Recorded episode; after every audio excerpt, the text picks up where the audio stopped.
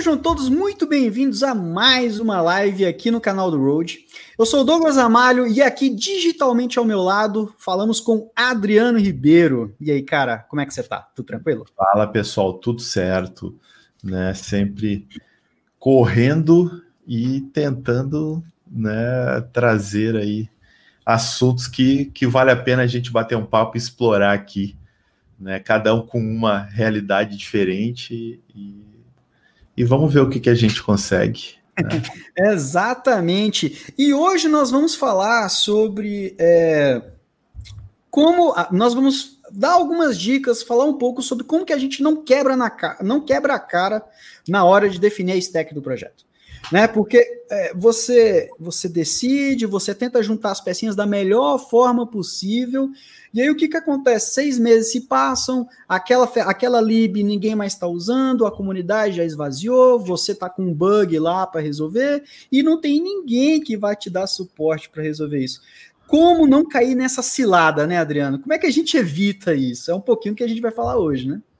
Pois é, essa, essa questão da seleção de tecnologias, principalmente hoje que uh, a quantidade de, de frameworks, de plataformas e de opções disponíveis e, e ao que parece, todas funcionam, todas atendem todo mundo.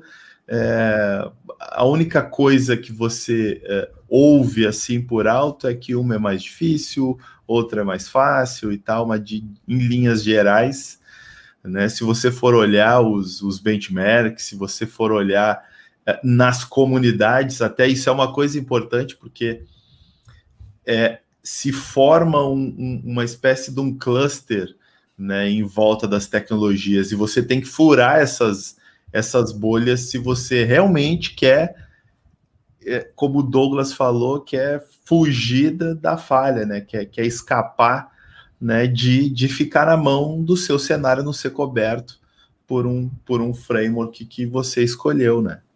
Até porque é, trocar, nem que seja a menor peça de uma stack, é difícil, não é fácil e nunca é um momento bom, né? Tipo, você não pode simplesmente trocar o banco do nada, trocar o server do nada, trocar o front, troca... tudo isso precisa de planejamento, tempo e é muito caro de ser feito. Então a gente não pode sair gastando bala à toa. Qual que é a intenção, né? Assim, é, seja uma, uma stack inteira, né? Um conjunto de tecnologias ali que estão, estão envolvidas dentro de uma solução, ou seja, uma tecnologia específico para atender alguma demanda em especial, é, é muito complicado quando, quando nós precisamos tomar essa decisão. Por quê? Porque lá na frente essa decisão pode pode vir a jogar contra o projeto, seja em eficiência, produtividade, lucratividade. É, a nossa vida pode ficar muito complicado. E assim, muitas vezes isso acontece porque nós tomamos decisões que são corridas, são na pressa, ou então está olhando só para o trend top, que não está olhando para a sua necessidade, né? Não tem uma visão interna, né, Adriano? Então, assim, é, eu separei alguns pontos junto com o Adriano em que a gente quer discutir com vocês a respeito disso. Quais são os critérios que nós devemos tomar na hora de decidir uma stack, uma tecnologia a ser utilizada no projeto? Pois é, bem, eu acho que é, de forma geral a gente tem uh, como fontes, como inputs aí para orientar ou influenciar nessa, nessa decisão é o negócio, né, a necessidade real ali, a tua realidade, e as tecnologias propriamente dita, né, sim, ou seja, a comunidade, a plataforma, né, o que está acontecendo, né, e, claro, as dentro dessa linha de tecnologias, as uh, as demandas ou características do projeto em si, né? Se ele é novo, se ele é uma extensão, se ele é uma substituição, né? O que que ele é, né? Então eu acho que uh, de forma geral essas são as três as três principais uh, fontes aí influenciadoras e que dificultam né, a escolha e a montagem de, de stacks. Então, Douglas, vamos como é que, só para a gente começar essa, essa conversa, tu que está num ambiente que você trabalha desde uh, otimização de melhoramento de sistemas antigos, manutenção e projetos que demandam de uma entrega uh, é, rápida, digamos, para atender uma determinada regulamentação, uma determinada legislação. Como é que tu balanceia uh, inovação com, com o atendimento dessas demandas? Né? Isso, você, nos teus projetos, tem espaço para para inovação, assim, tu tem o tempo. Não, Douglas, pode inovar, tu tem carta branca para fazer o que tu quiser. É, eu quero começar falando que a mesma dor que muitas pessoas têm, eu tenho também, de que é, nunca existe espaço para inovação. Você tem que cavar esse espaço. Né? Você tem que conseguir construir isso, porque não vai ser te dado. Nunca vai ter um momento. É, eu nunca encontrei um momento em que falar assim, tipo, Douglas, você tem uma carta branca, um livro, uma página em branco, seja feliz, decida como você quiser e não fique preocupado que não haverão consequências sobre isso.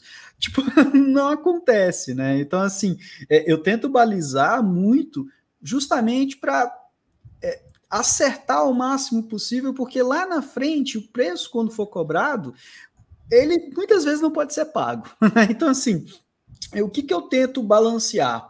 Primeiro, entender quais são as necessidades do negócio, tá? Então, assim, é, qual é o problema que nós estamos resolvendo? Todo software nasce por causa de um problema. Né? Então, como que a gente define é, é, é quais techs vão ser utilizadas? Depende das características do, que, do problema que nós queremos resolver.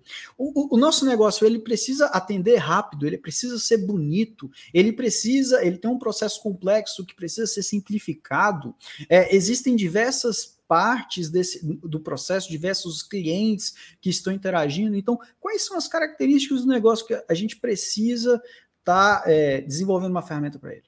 Né? Então, assim, tá. A partir dessas características, a gente precisa definir quais são os critérios que nós utilizamos, certo? A gente quer otimizar processo, a gente quer maximizar alguma, é, colocar mais performance. Então, assim, você elege esses filtros, essas métricas do que é importante para o cliente e do que é importante para o negócio.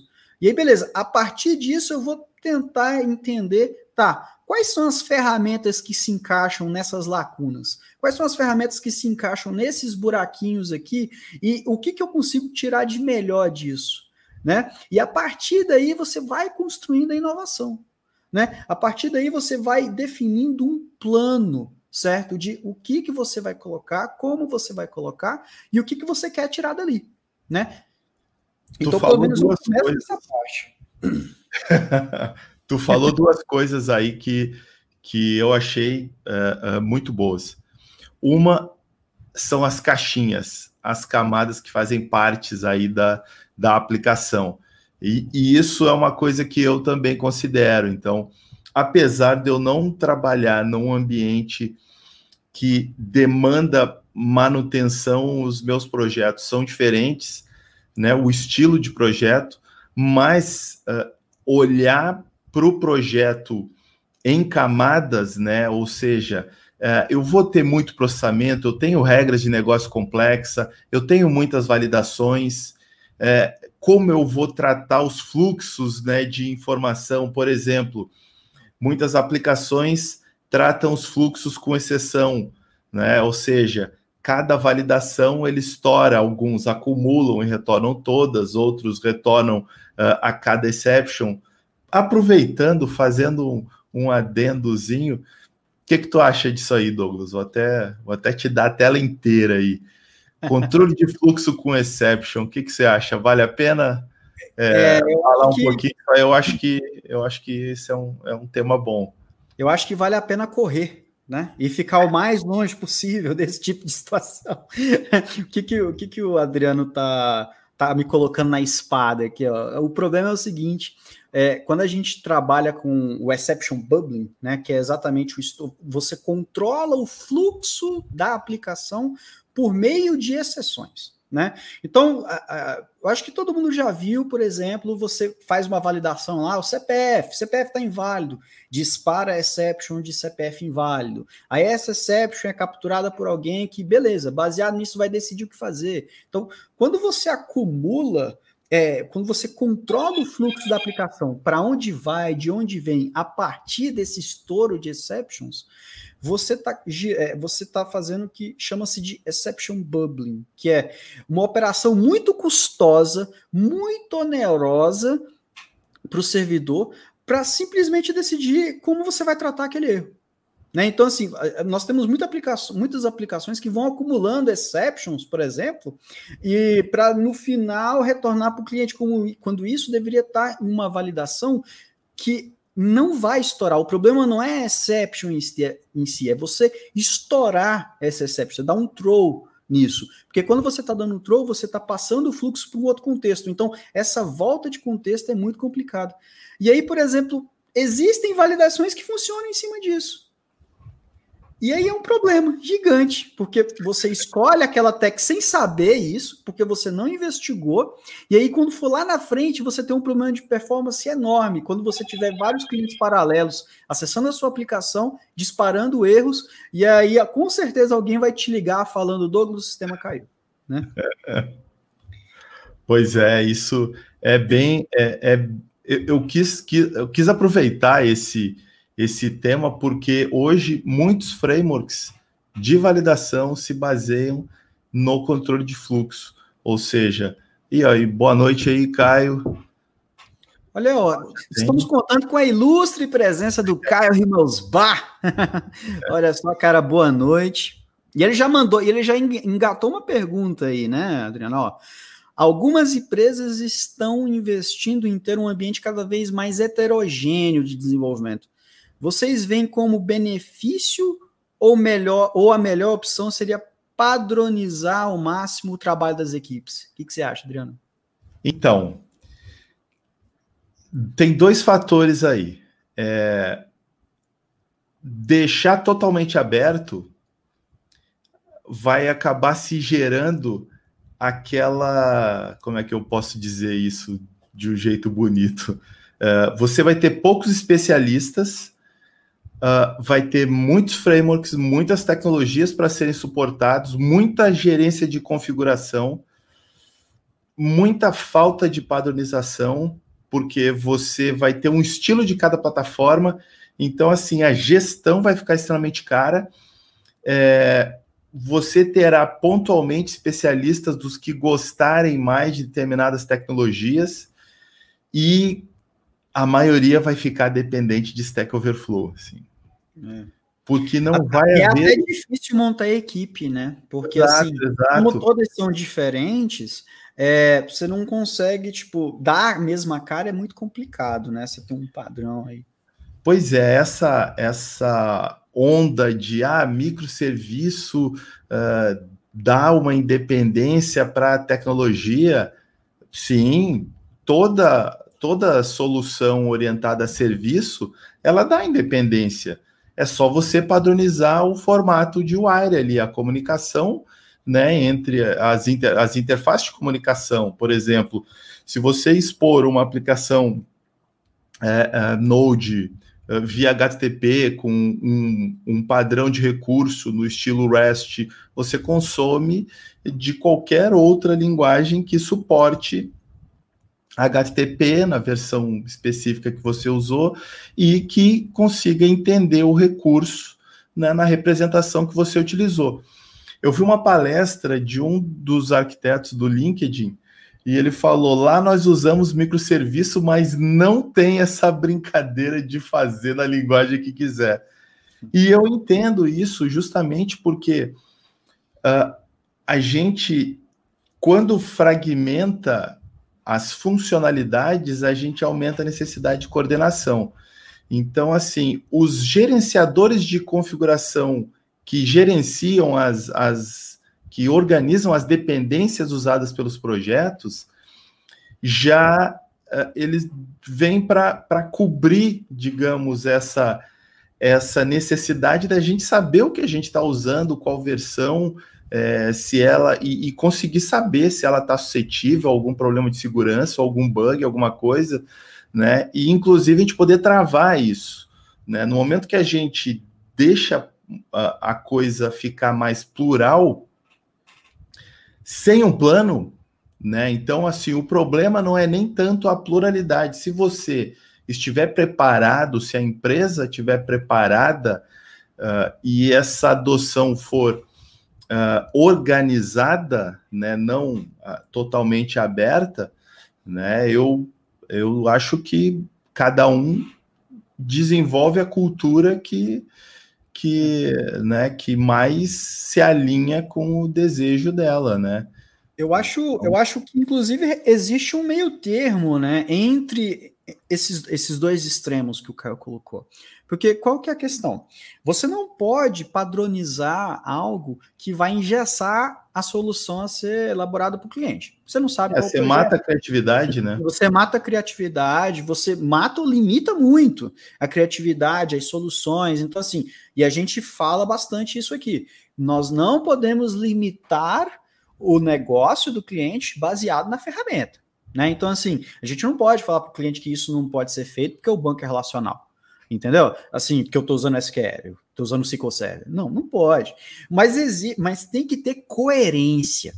A questão é essa, ter coerência e coesão do que a gente está decidindo utilizar de ferramenta, né? Por exemplo, uh, se você tem um sistema de logs bem estabelecido, é, o log é uma tecnologia genérica certo? Ele não é responsável pelo negócio, mas ele está ali dentro, certo? Porque você perfila muita coisa lá, você joga muito dado para o log. Então, beleza. Você quer padronizar essa solução? Pô, legal, é uma opção, né? Agora, tipo, a gente vai limitar, por exemplo, como nós vamos modelar a ferramenta? Não. Então, acho que existe né, um meio termo entre o que é, pode ser padronizado e o que tem que ser deixado em aberto. É, isso, isso, é importante que tu falou, e, e aí eu, eu é, vou me, me, apoiar aí nos, nos, nos, padrões, né? E acho que até no POSA, no, no livro 2, se eu não me engano, onde ele fala de sistemas de padrões e ele separa padrões estruturais, isso até no GOF também ele separa os padrões arquiteturais lá. Só que no POSA ele, ele dá uma, uma linguagem mais moderna e ele fala de sistemas de padrões. Só que esses caras uh, ele, ele separa em, em estrutura, né, em desenhos, isso você pode padronizar, mas não os frameworks dentro desses caras, né? Como os objetos são geridos. Então, é... e, e, outra coisa dentro, dentro disso que o, que o Douglas falou, é interessante você é... olhar, olhar para o futuro, né? Porque assim, a gente não pode, na ânsia de, de querer entregar certinho, querer. Uh, uh, é, ter uma, digamos, adquirir uma experiência e, e, ter um nível de organização elevado, a gente acabar defasando tecnologicamente e fazer a empresa perder oportunidades tecnológicas.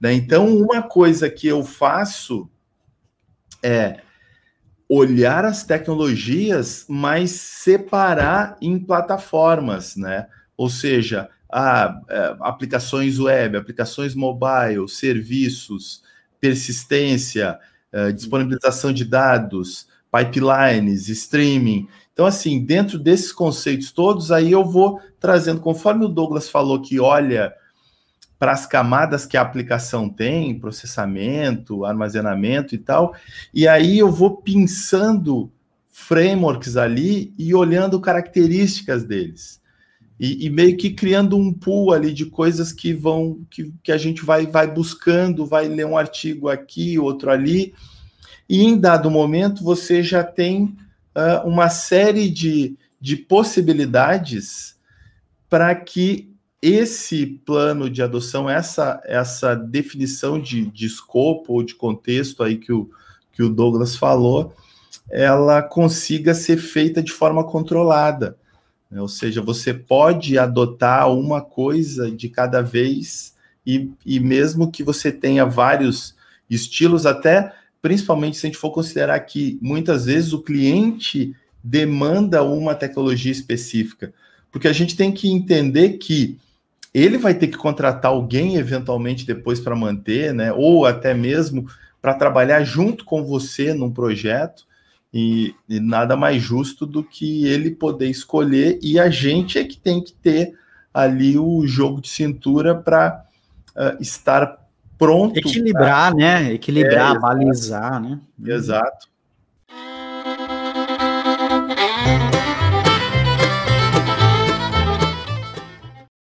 tenha um plano. Tenha um plano em mente com relação ao que você está colocando ali, certo? É, é, imagine que a aplicação que, que nós estamos desenvolvendo, que você está fazendo, ela vai ficar online por um período de tempo que muitas vezes você não controla. Ela vai ficar online por dois meses, três meses, dois anos, dez anos, você não controla isso. Então, existe, é, você tem que ter em mente que atualizações vão ser necessárias, é, que bugs dessa tecnologia pode te impactar, então você tem que conciliar a janela dos fixes do, da lib com o que você tem, porque o teu cliente com problema em produção não vai esperar a comunidade responder o fix que você abriu o ticket. Então, assim, é, tem um plano de implantação, tem um plano sobre como que aquilo se encaixa e qual que é o ciclo de vida ali, né? Tipo, você não pode simplesmente é, adotar a, a, tecnologia por curiosidade. Se você quer aprender alguma coisa, o lugar de aprender é em casa, porque na empresa você precisa produzir. E isso não é uma visão é, capitalista, patriarcal, não, nada disso. Não é. O que eu estou falando é que você está sendo pago para produzir. Então não tem espaço para erros ali dentro. É, eu vejo muita gente falando que, poxa, eu quero aprender a usar tal coisa, eu vou colocar então tal coisa no projeto. O seu cliente está pagando por isso, então é muito complicado. E quando for lá na frente, você vai ser, você vai, se, se der algum problema, você vai ser sabatinado com relação a por que, que você fez dessa forma, por que, que você escolheu isso. E aí não dá para defender falando que é, você pegou porque é o que o pessoal está usando. Não, não dá para usar esse argumento. Né? Então, assim, aprender, a gente tem momentos para aprender, inclusive dentro do próprio projeto, ao longo do tempo, amaciado pela equipe, né? Quando a equipe está trabalhando junto, então separa alguém que está tá trabalhando lá na frente, vendo que vai ser usado lá na frente. Mas assim, não tem espaço para erro. Então, o que você vai colocar, você precisa colocar com um plano em mente, com uma defesa. Por que, que você escolheu? Né? Não, não coloque só porque você quer aprender aquilo, né? Porque ali não é o momento de aprender. Né, é, isso, isso que tu falou uh, em relação ao plano é, é muito interessante porque a agilidade em si, ela, é, ela de certa maneira te incentiva a ter um plano, né? Porque a melhoria continuada, ela não é você saber mais sozinho e você conseguir fazer coisas mais complexas.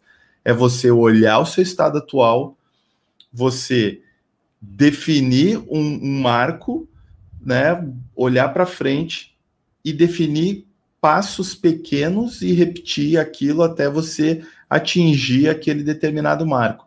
Então, como é que eu traduzo isso para o nosso dia a dia? Né, eu digo uh, sempre para. Eu tento sempre montar uma estratégia de longo prazo, né? Aliás, definir uma estratégia de longo prazo e montar planos de, de curto prazo. Esses planos, aí entra um dos elementos que tu falou que eu acho que é de muita importância e que várias empresas hoje já têm, que são esses incentivos, esses tempos de estudo, uh, muitas vezes no horário de trabalho ou palestras, essas trocas de conhecimento.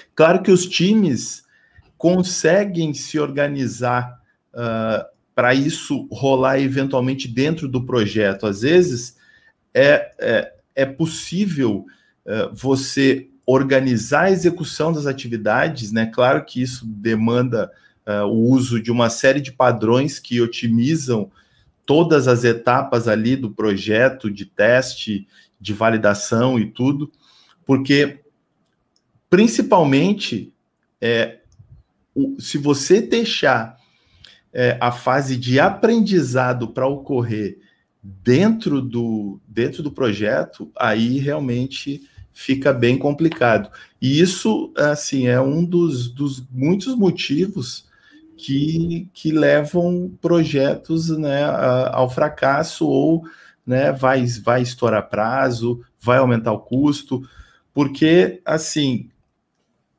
quando a gente traz um framework, dependendo da camada que aquele framework ou é ou das características dele, ele pode trazer 10 dependências junto.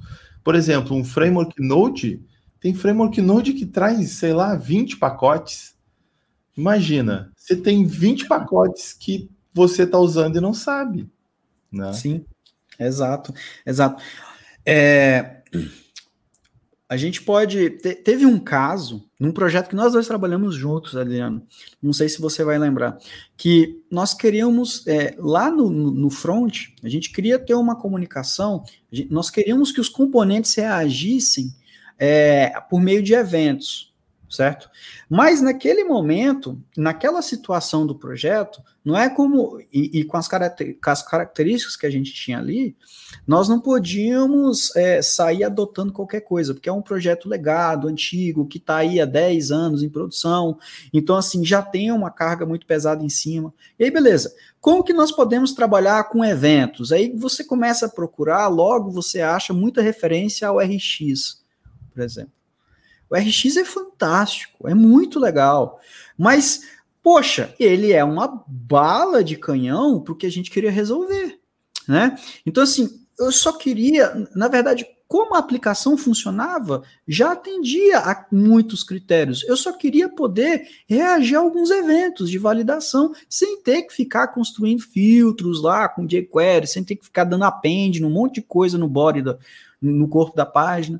E aí nós encontramos uma biblioteca de 1K, que na época chamava-se Nerve, que ela fazia o que nós precisávamos. Aí a gente olha a comunidade, a gente vê que ela está bem estabelecida, ela já tinha alguns anos, a gente vê que os tickets estão ativos, que está funcionando e que resolve um probleminha bem pequenininho, certo? Então a gente vai por esse caminho, em vez de colocar o RX, que é fantástico, mas é muito mais pesado, requer muito, tem muito mais coisa em cima e exigia uma infraestrutura muito diferente, porque a gente estava ali, a equipe ia levar um tempo muito maior de ramp up. Por quê? Porque você tem os operadores, você tem os eventos que estão acontecendo ali, e aí tem várias formas de você conectar, de você filtrar. Então, assim, Sabe, é esse tipo de decisão que pode acabar prejudicando. Então, tenha sempre um plano em mente. Não use nada por curiosidade. Tenha certeza do que você está colocando ali.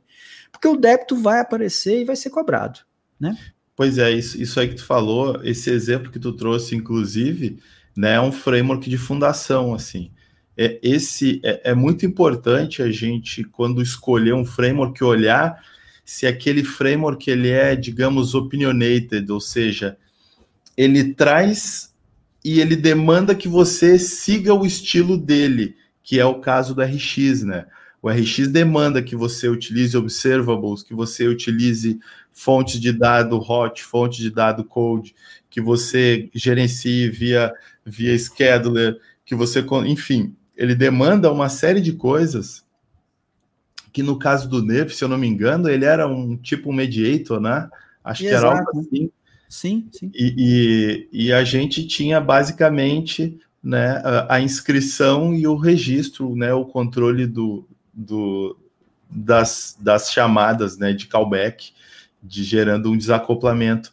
Então, é, é esses frameworks mais robustos ou, ou, ou que demandam modificações no desenho da sua forma de trabalho, é importante que você considere no início de um projeto, né? Mas incluir no meio dele é complicado, assim.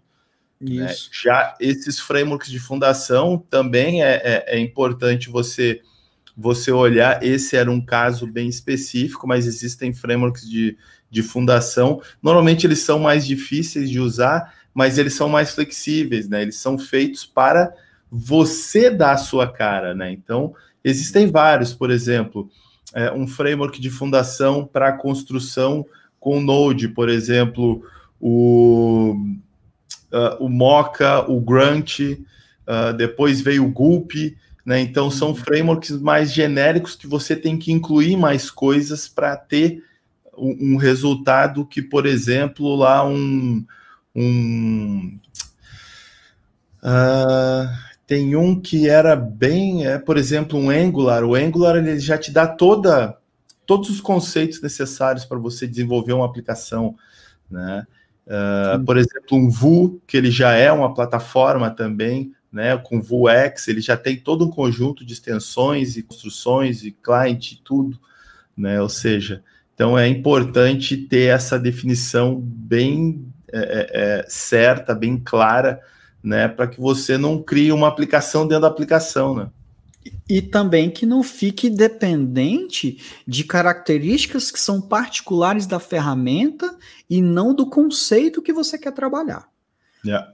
Uh, digamos que você utiliza o RabbitMQ, certo? RabbitMQ trabalha em cima do AMQP, que é um protocolo de distribuição de mensagens. Então você tem várias ferramentas que implementam o AMQP o protocolo MQP. Então você tem o Azure Service Bus que implementa, o próprio RabbitMQ. Então tá, aí você então precisa de algo que resolva aquela questão das filas ali para você. Então você tem formas de filtrar e tal. Todas essas ferramentas que implementam o MQP implementam o mesmo protocolo. Então, teoricamente, você consegue intercambiar essas ferramentas, as, as mensagens, os tópicos ali, porque elas implementam o mesmo padrão. Tá, legal. E aí você está focando nisso.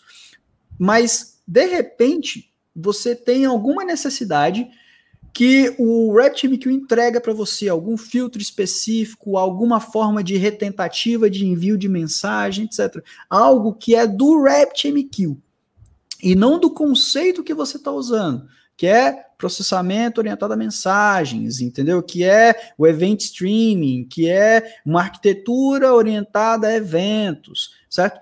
Uh, então, assim, você pegou essa característica e aí você colocou. A partir desse momento, o teu software não é mais compatível com o MQP. Porque você está usando uma funcionalidade que é do RabbitMQ, que ele coloca em cima do MQP, porque muitos usuários podem pedir, eles vão lá, fazem, a comunidade começa a usar. Só que aí, nesse momento, tu fugiu do conceito. Você fez a sua solução ser obrigatoriamente é, você forçou a utilizar o RabbitMQ, porque isso não tem no Azure Service Bus, porque isso não tem, é, por exemplo, na, nos tópicos da Amazon. Então, assim, Agora você não está mais atrás de uma arquitetura orientada a mensagens, a troca de mensagens, não. Você está atrás de um filtro, de um plugin que você usou do, do RabbitMQ. E isso é muito perigoso. Pois é, isso aí que, uh, mais uma vez, uh, é interessante. Uh, eu vi uma palestra do, do Tim, Tim Berlingo, bom, ele é um, um, um advogado do, do Kafka, né, de, de comunidade e tal, defensor ali. E, e uma das arquiteturas de referência, né, dele falando, né, de como você você usar o Kafka e tal, e em todos os casos que ele apresentava, né, o uso do Kafka era direto, ou seja, você criava uma dependência do Kafka sempre no, no corpo da sua solução. No entanto, outras outras palestras, aí eu, eu, assisti uma outra de um, aí ele não era da Confluence, né? Ele não era da empresa, e aí ele recomendando o uso do Kafka, mas entre o Kafka e a aplicação, ele tinha uma camada que era como se fosse um driver para o Kafka, que é justamente considerando esse cenário assim, que aí você sabe que ah, se você passar a usar alguma coisa específica do Kafka, a mudança ou uma evolução, ela vai ser bem mais difícil. Né? Então, aí é por isso que eles, aí no caso deles, eles recomendando aquilo como um padrão, assim, o jeito para você integrar com o Kafka é criando uma camada intermediária. Mas, na verdade, eu considero isso uh, para qualquer dessas tecnologias de, de processamento, você sempre ter uma camada de fronteira, né? E aí a gente volta lá naqueles diagramas lá de onde, onde a gente tinha uh, os, os objetos de nos, nos DFD, se eu não me engano, eu, eu nem lembro direito, acho, não, não, não lembro se era DFD, enfim, mas eram três tipos de processo, eram os de fronteira, os de negócio, né, e os de armazenamento, assim, e, e esses de fronteira onde ficavam essas características específicas, que eventualmente, se é uma funcionalidade é, tão vital para você ali, você pode se encarregar de manter, sei lá. Né? Então, uhum. mas é importante que isso não seja adotado de forma simples assim, ah, poxa, legal, olha aqui essa facilidade e tal, adotou aquilo pode potencializar a tua aplicação, mas aí você cria, né, uma dependência que depois ela pode custar caro. É, pode custar caro e tem que estar tá dentro do teu processo. Porque assim, se você adotou aquilo, saiba que bugs podem acontecer ali e que você vai ser cobrado por eles. Só que você está lá corrigindo, é aberto o que você está tá usando, tipo, você realmente poderia estar tá utilizando aonde você está. Então é muito complicado para você não cair na cilada de virar refém. E tá, eu eu quero colocar também que é, é, é, é importante levantar os trade-offs que você tem ali, certo? Tudo que você escolhe tem um ponto positivo e um ponto negativo. Nada resolve tudo, nada é aquilo tipo, ó, oh, isso vai totalmente mudar a, a experiência da equipe. Isso aqui, não. Vai ter, algo vai ser cobrado, certo?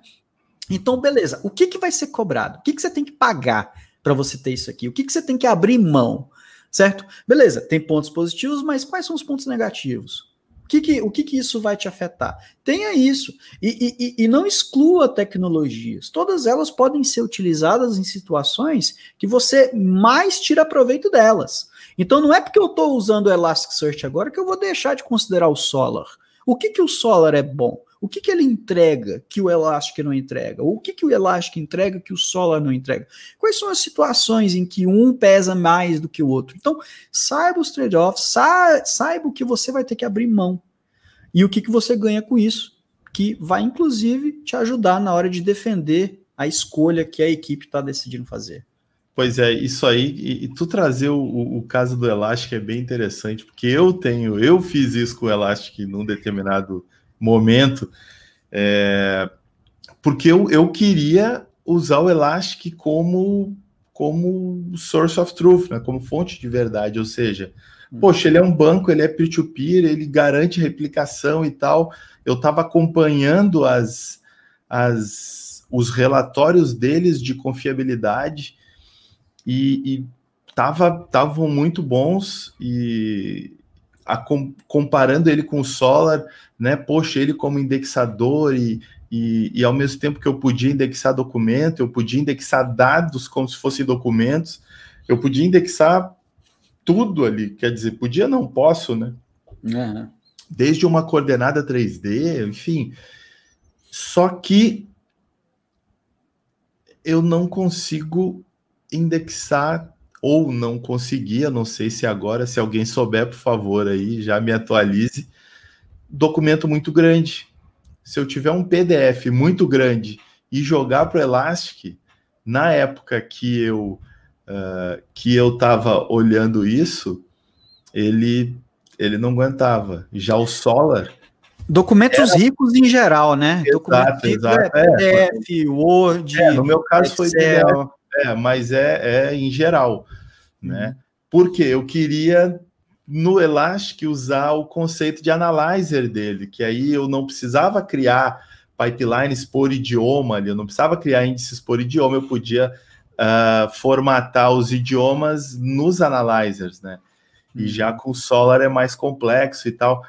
Então, assim, é, é importante que cada tecnologia tem o seu lugar. Né? Ela foi feita para um caso específico e aquele caso muitas vezes né, ele acaba se ampliando, ela vai ficando mais robusta e cobrindo mais cenários. Então é importante a gente acompanhar a tecnologia que a gente escolheu, assim, ou as tecnologias Isso. Não só o mercado, não a empresa, não o que, que a empresa está lançando, mas sim como é que, é, que o pessoal está usando, como é que está a evolução daquela tecnologia em si, né? Que é aquilo que vai dar para a gente o norte, se vale a pena seguir olhando, se ela vai evoluir para o mesmo caminho que a gente está olhando, ou se ela vai parar, enfim. Né? Então é importante. E o objetivo, e o objetivo é. ali também. Porque, olha, não tem, não tem por que comparar, por exemplo, Elasticsearch com o MongoDB. Ah, por quê? Porque o MongoDB é um, é um banco de propósito genérico. Você coloca qualquer coisa lá, então ele te dá mecanismos para você usar ele em qualquer negócio. Enquanto que o Elastic, é, você pode usar ele com um banco genérico? Pode, mas aí você vai estar tá abrindo mão, você vai estar tá deixando de olhar para as características que fazem o Elastic ser uma ferramenta tão fantástica, que é a questão de recuperação de documento, que é a questão de ana os analyzers, tokenizers, tudo que você tem para transformar o dado lá dentro. Você não vai usar isso?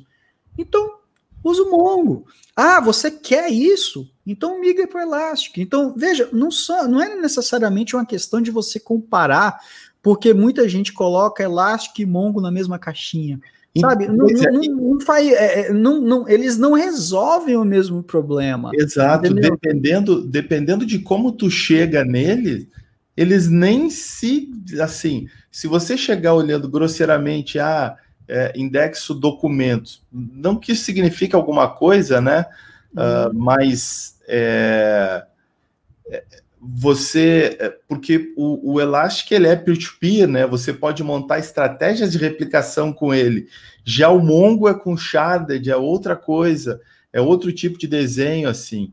Então não dá para olhar isoladamente assim. Hoje praticamente, é, quando a gente tinha relacional, até poderia de repente é, fazer esse tipo de avaliação mais mais grosseira assim. Agora hoje com o volume de bancos, com o, o, o número de possibilidades e as características de, de uso das aplicações, uh, tem problemas que, por exemplo, a concentração de dados numa única aplicação, o histórico, o fato de lidar e você fazer manutenção em dados, isso tudo uh, não, não são problemas que, né, assim, isso tem que tem que, tem que ser superado, né? Tem que, tem. tem que ficar lá nos, nos 1900, sei lá.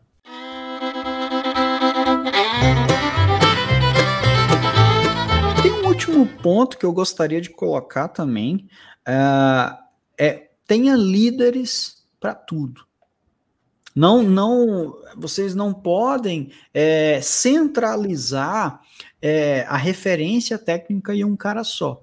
Não é você tem uma equipe que tem quatro pessoas, três pessoas, não, po não pode deixar uma pessoa só ser a responsável por conduzir a liderança de todas as tecnologias do projeto, porque você está concentrando numa pessoa só a responsabilidade de ser o líder para tudo. E aí você tem uma stack complexa, grande, porque a sua solução ela abraça várias coisas, e aí é um cara só que precisa se preocupar com tudo. Então, tenha diversas lideranças técnicas dentro do projeto e que cada uma delas o cara pode exercitar o que ele melhor se sai. Né? Então, tem um cara que ele é muito bom de front, ele gosta de pesquisar sobre front, então ele fica responsável aqui pela parte do view. Tem um cara que ele gosta muito de trabalhar com análise, com, com BI, com sei lá o que, então ele fica com isso aqui. Tem um cara que gosta muito, então assim, distribua mais, não centraliza é, é, é a, a liderança daquilo numa pessoa só. Né? Pois é. Divida. Pois é, isso aí é uma coisa que eu, que eu costumo dizer assim: é, alguém responde para a empresa, beleza, não tem problema, esse é o, sei lá, o cara mais antigo, é o sênior, é o, sei lá.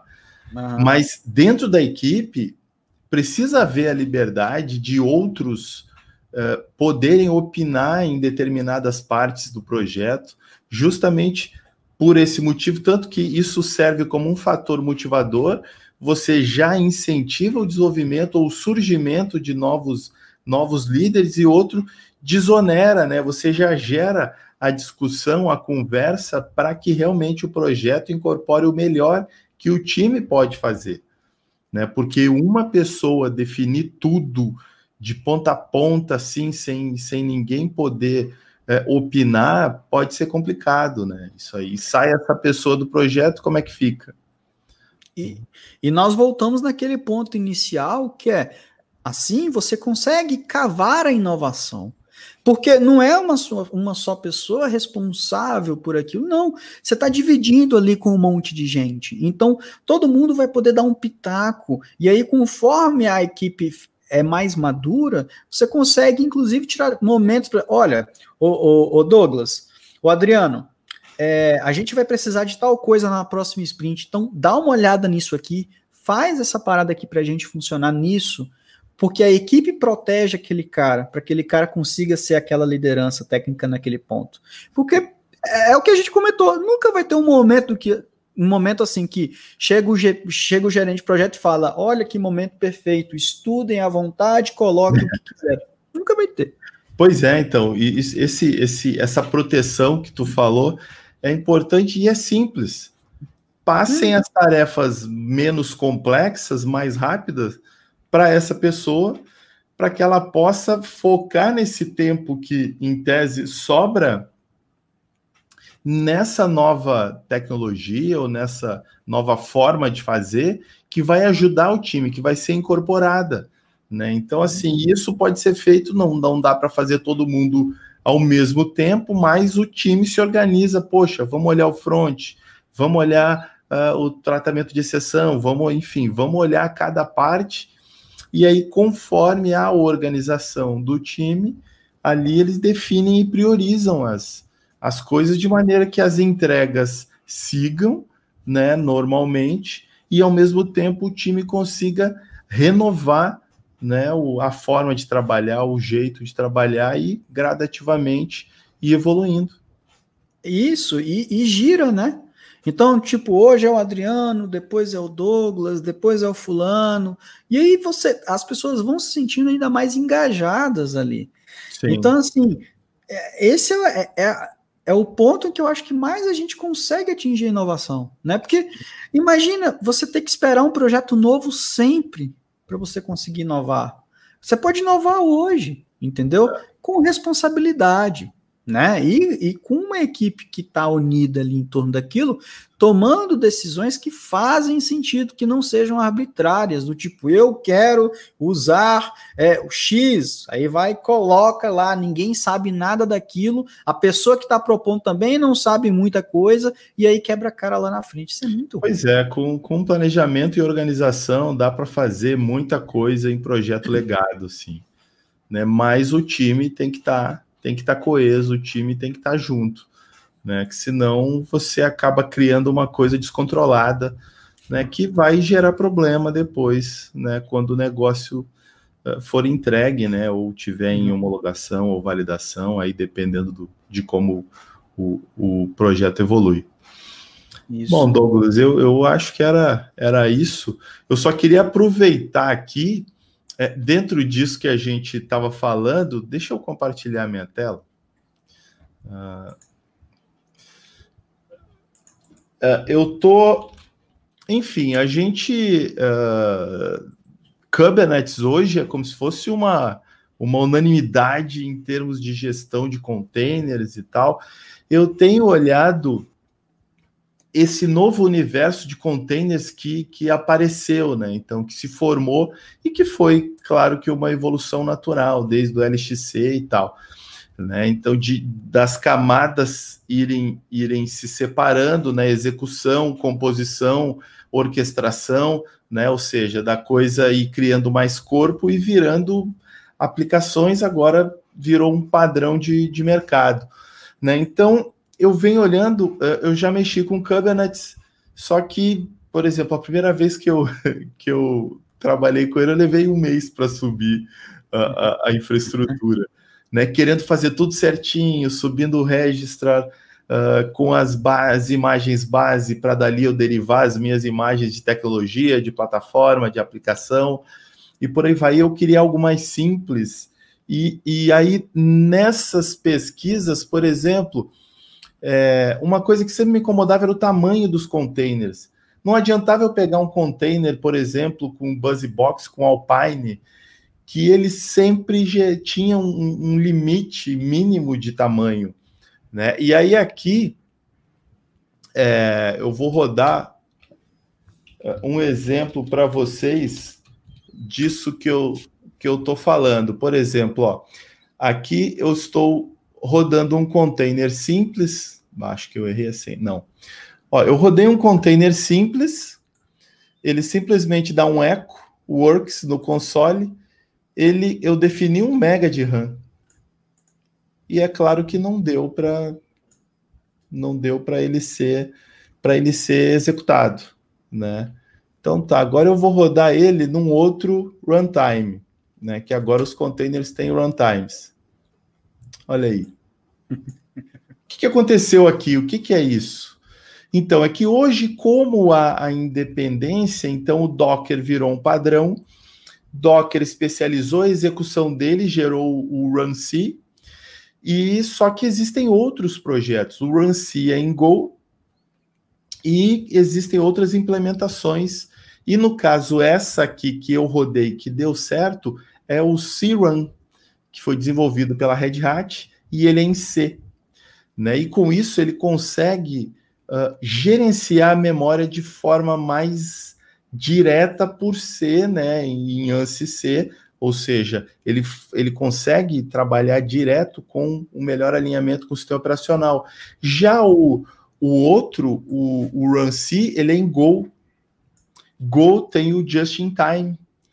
Então, hum. ele naturalmente vai consumir mais recursos do que uh, uh, uma implementação em C pode ser otimizada para ser usada.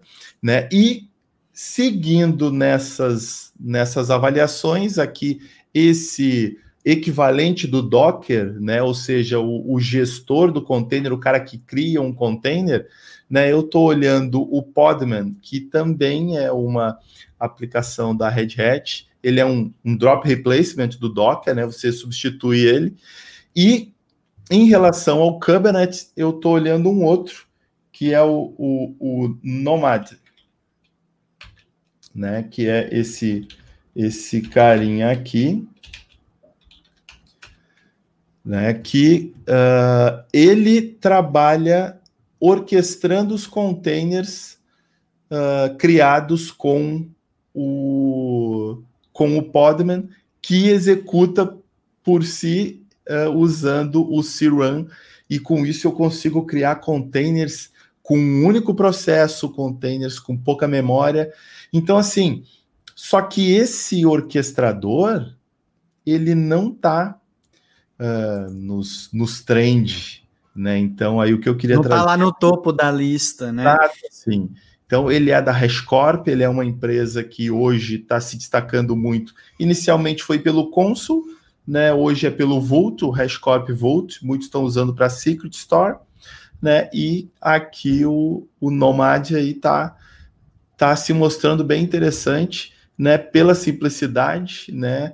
Ele não tem, enfim, ele não tem a mesma, uh, uh, os mesmos conceitos e, e estilo de construção que o Docker tinha, de necessitar de serviço rodando em background e tal, e, e ao mesmo tempo ele te dá as mesmas uh, possibilidades em termos de escala, com um custo de gestão muito menor. Então, assim, Vale a pena, de vez em quando, a gente pega um conceito, por exemplo, eu comecei com containers runtime, aí fui no Contain Yard, que todo mundo usa, passei pelos mais famosos e aí comecei a chegar nos que são eficientes, mas eles não não estão nas bolhas, né? Que, que, todo mundo. Eu ainda vou falar mais disso aqui. E, e, e as comunidades ainda estão se desenvolvendo, né? que é outro ponto que a gente tem que olhar, né? A comunidade ativa, ela interage, ela está amadurecendo, ela está evoluindo, os tickets são abertos, eles são fechados, é o pessoal interage, isso é muito importante. Inclusive para sair da bolha e pegar soluções que, ferramentas que às vezes são muito mais simples, que são muito mais tranquilas, que vão resolver o seu problema e que às vezes você consegue até trocar mais facilmente, né? É muito melhor. Ok. Falamos tudo? Pois é, eu acho que, assim, são dicas interessantes, dicas importantes que a gente passou aqui para justamente não quebrar a cara lá na frente, porque tudo que nós queremos é uma vida fácil. É não ter que acordar às seis da manhã com reporte lá, com alerta, falando, tá, é, caiu o prod, caiu o prod. Não, não, não, não, nada disso. É tão bom chegar para trabalhar e você conseguir produzir, ter um dia bom com a sua equipe. Então, assim. Sexta-feira, aquela famosa reunião, pô, pessoal, quem é que pode ficar aí? Quem é que pode vir amanhã? Quem... É? Exato, exato, exato. Tudo que a gente quer é uma vida boa. Bom. Então, assim, é, prestem atenção nisso que a gente comentou hoje, que com certeza vai evitar problemas para você no futuro, né? É isso aí, pessoal. Boa noite. Boa noite, Adriano. Ok, valeu. Boa noite aí, pessoal. Falou, pessoal. Falou, então.